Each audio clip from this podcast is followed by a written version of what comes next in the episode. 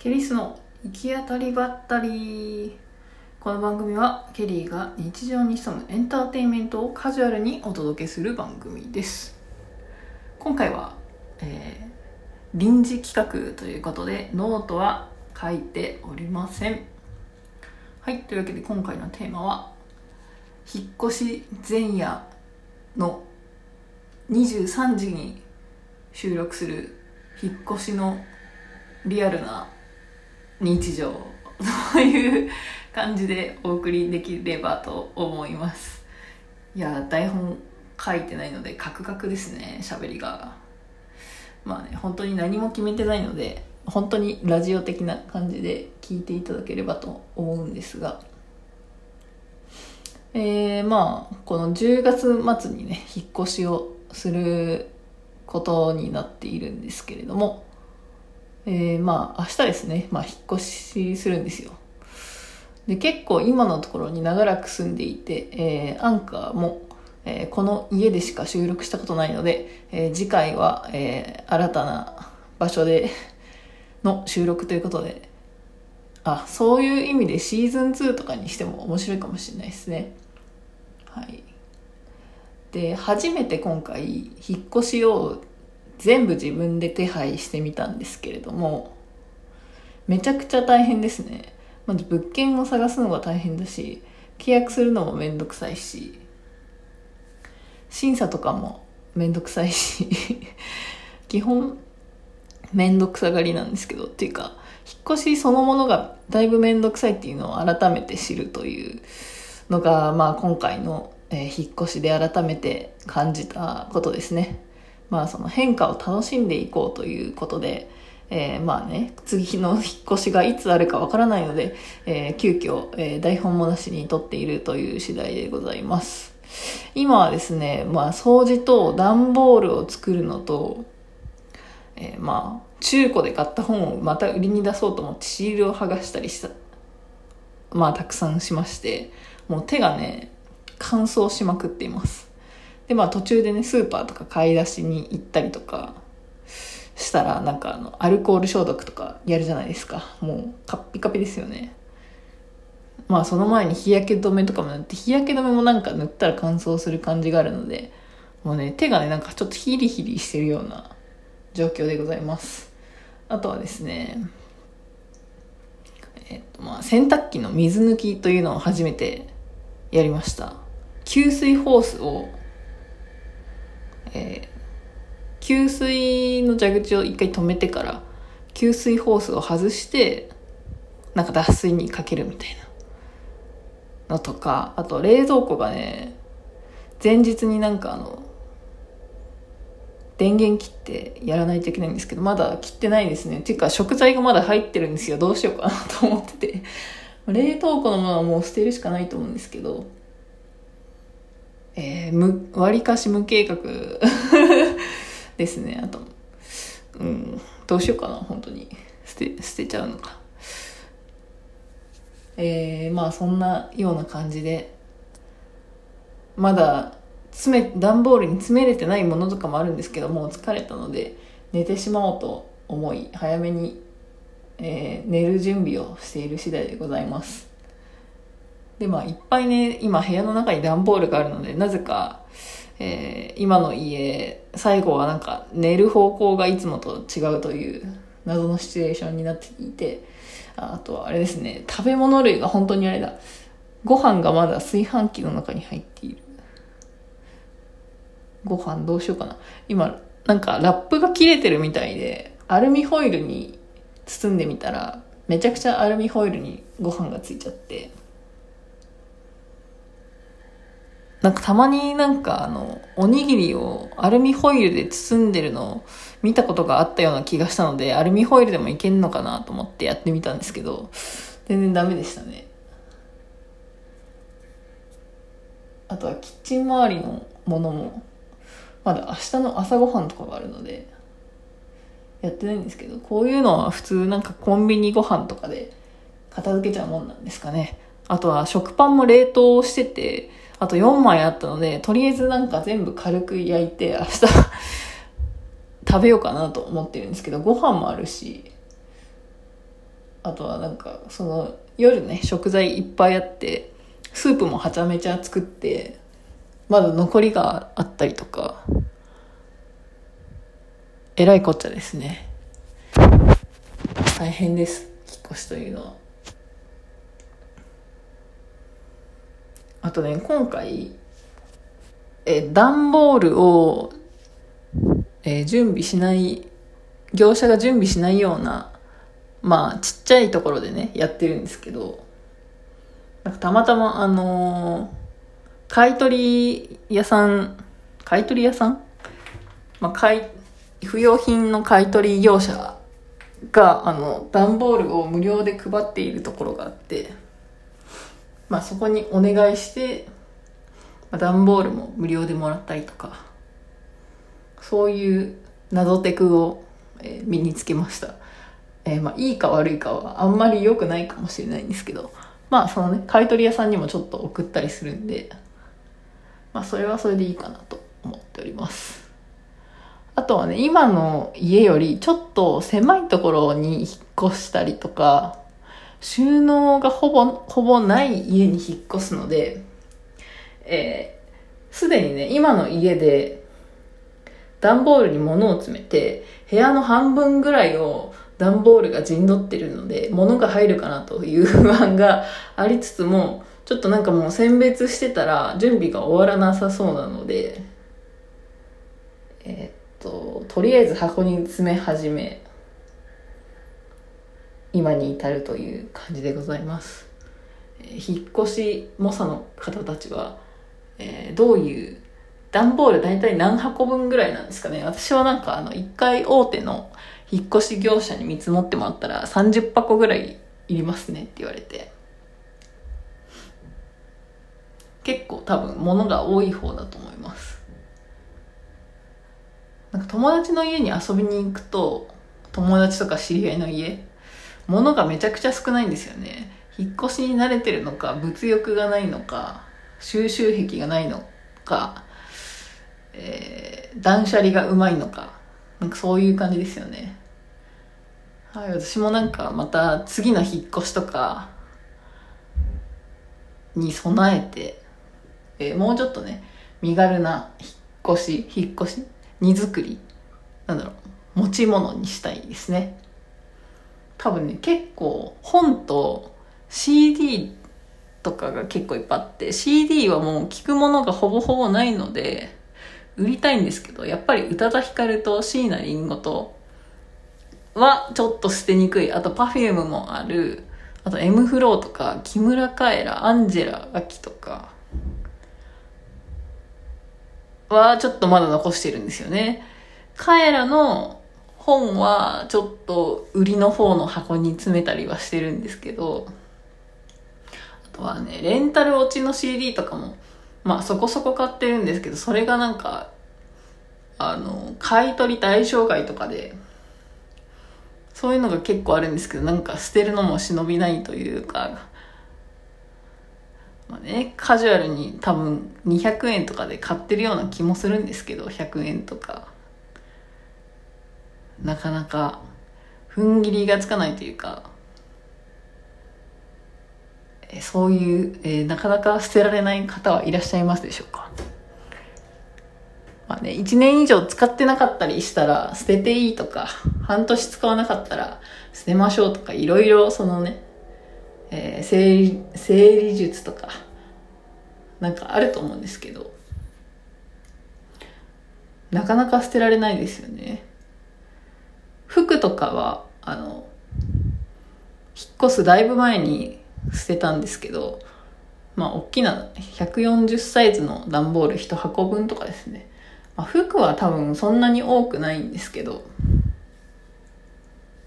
まあ、軽く断捨離はしていたので、まあでも本と CD もね、100サイズの、えー、なんだろう、段ボール2つ分は今確定で、えー買い取りに出す予定なので、準備したらメルカリとか、そのね、フリマ系アプリで売ってもいいし、てか多分もともと出してたんですけど、一旦コロナの影響でなんかコンビニに行くの、売りに行くのも嫌になって全部出品停止にしてて、もうめんどくさいんで、もう段ボールに詰めて送っちゃおう作戦に変更したんですけど、なんとね、雑誌が、えー、と、買い取りできない業種が多くてですね、まあ調べたら雑誌も買い取ってくれる業者はあるみたいなんですけど、雑誌って私も最近なかなかもう買わない、買ってないんですけど、えっ、ー、と、まあ、買うとしたら、宇多田ヒカルか、椎名林檎とかが、か、パフュームが表紙の雑誌しか多分もう、ほぼほぼ持ってないんですよね。でね、それもね、まあ CD よりなんか捨てにくいというか、まあそれこそね、フリマアプリとかでね、売った方がいいと思うんですけど、あとはもう次の新しい部屋に入るか入らないか、置いとけるか置いとけないかで、もう段ボールでごっそり送っちゃうパターンにするのか、えー、メルカリでね、えー、とかで、じわじわ売るのか、あとはなんか、SNS とかで、プレゼントキャンペーンとかもしようと思ったんですけど、なんか、あれですね、直近でインスタグラムでプレゼントキャンペーンが禁止になったみたいで、なんか、プレゼントキャンペーンやめますみたいな人を見つけたので、おお、そんな展開にと思って、えー、思いながら見ていました。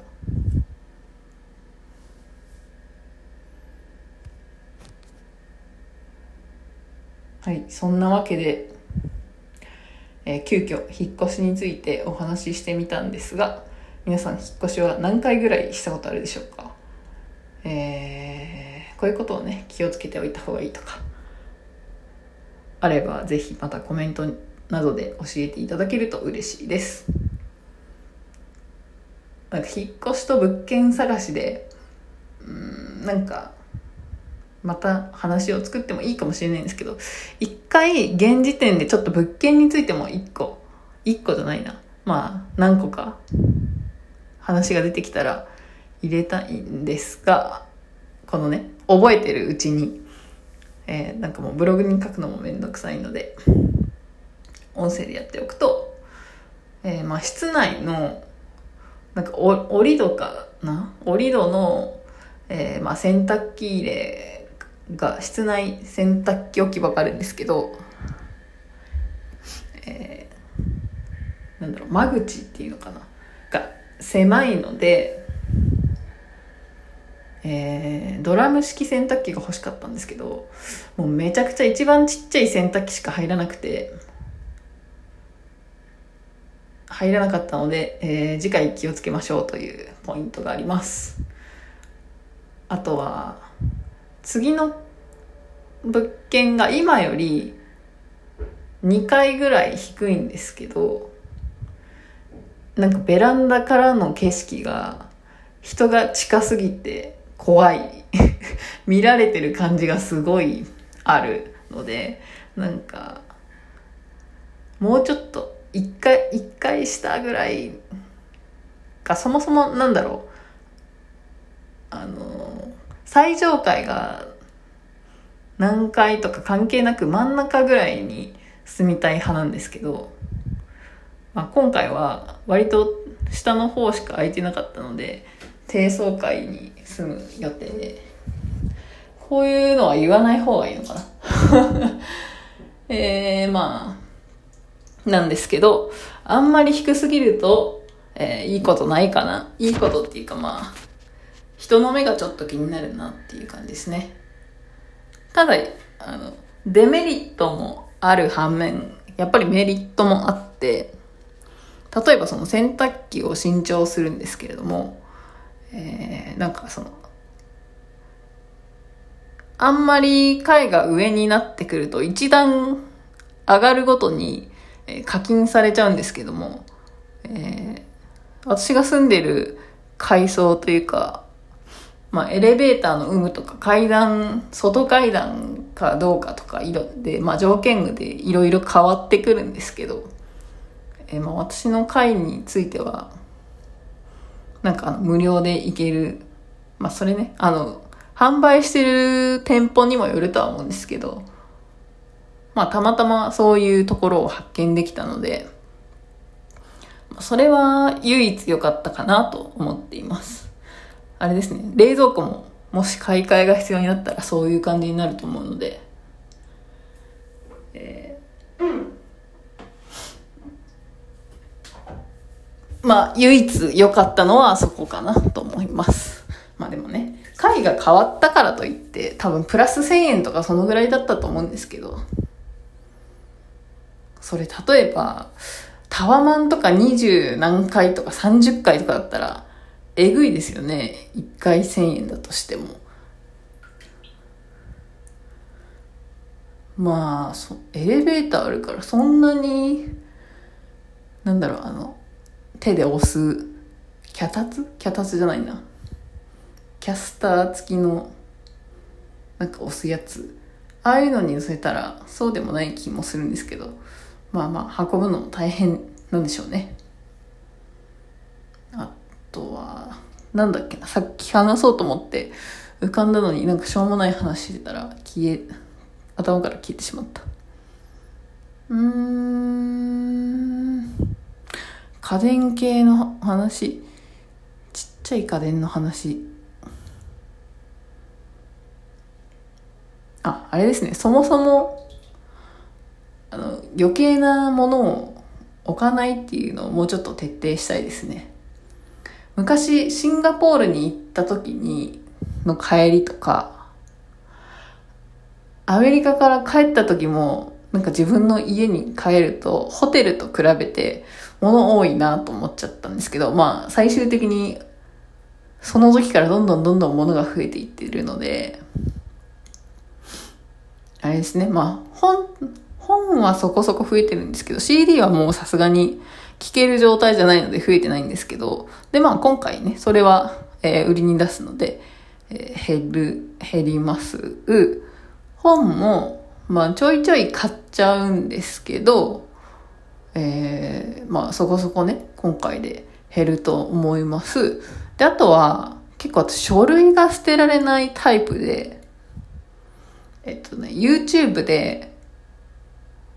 近藤まりえさんこんまり先生、こんまり先生、こんまりさんが、あのー、YouTube のチャンネルやってるんですけど、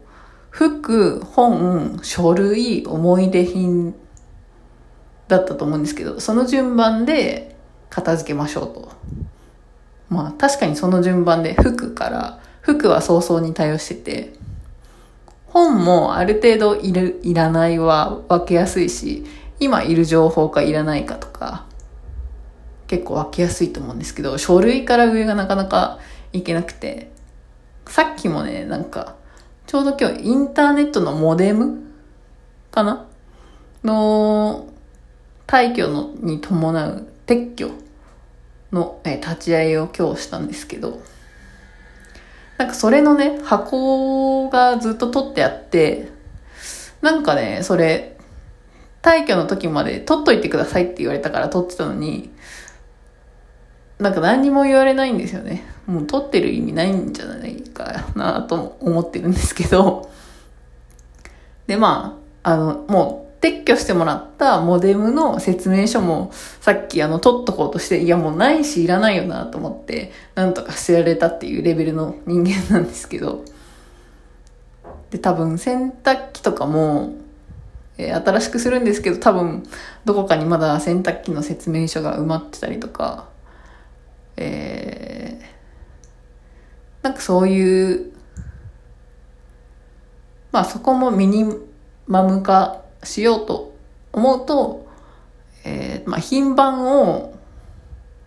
まあ Google とかで検索したら PDF が出てくるんでいらないですよみたいな。確かに、みたいな感じで、まあその出てきた PDF をお気に入り保存とかにして持っていたりします。例えばね、なんかその、次に買い替えるときに前の家電のスペックどんなんだったっけなみたいなのを調べたいときに、まあ、価格 .com とか、なんか wiki とかがあるんだったら、例えば iPhone とかだったらね、wiki とかで見たりとか、その説明書を見たりとか、えー、まあ家電本体にね、なんかそのスペックについて書いてあるシールとかが貼ってあると思うんで、まあそういうのを見てね、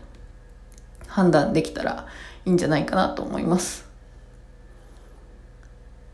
あとはね、洗濯機とかは、まあネットであらかじめ調べたんですけど、なんかだいぶ商品、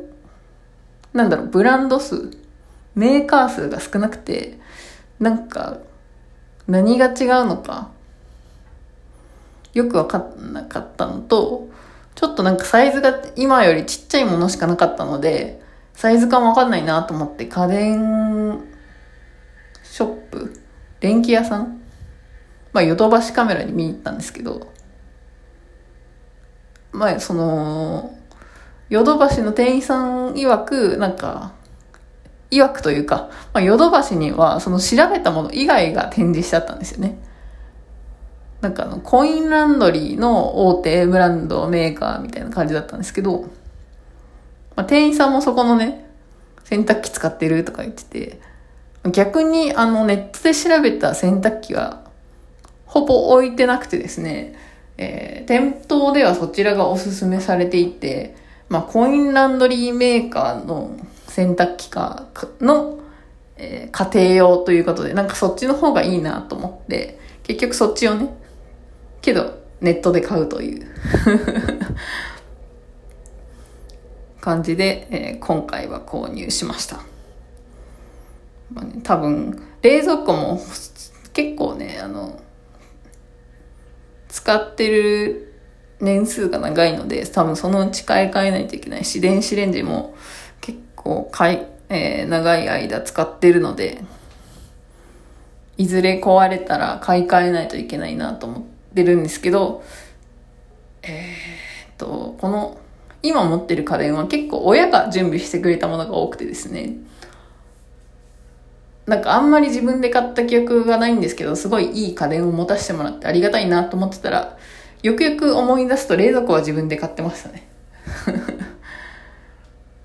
でも本当に長い間使ってるので、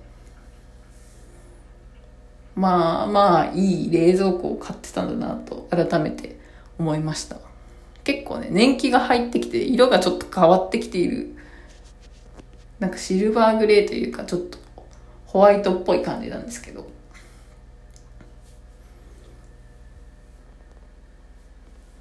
あとは結局、引っ越して最後まで段ボールに詰めないものが多分一番必要というか、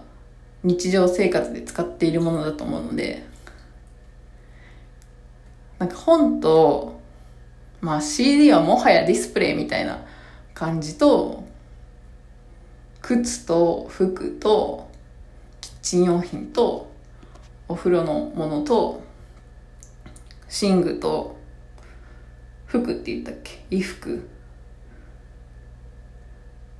とかすごいなんかシンプルなお家に住んでる人にすごく憧れております。なんかそういうお話もできたら面白いかもしれないですね、えー、この話題がこの話題この回が表に出るのかはよくわからないですが編集が少なければ 上がるかもしれません、えー、もしくはただの、えー、ボイス日記と化してえー、お蔵入りとなるかもしれませんが、えー、2020年10月29日木曜日23時26分お送りいたしました。一人で23分も喋っていたようです。はい明日に備えて出ます。おやすみなさい。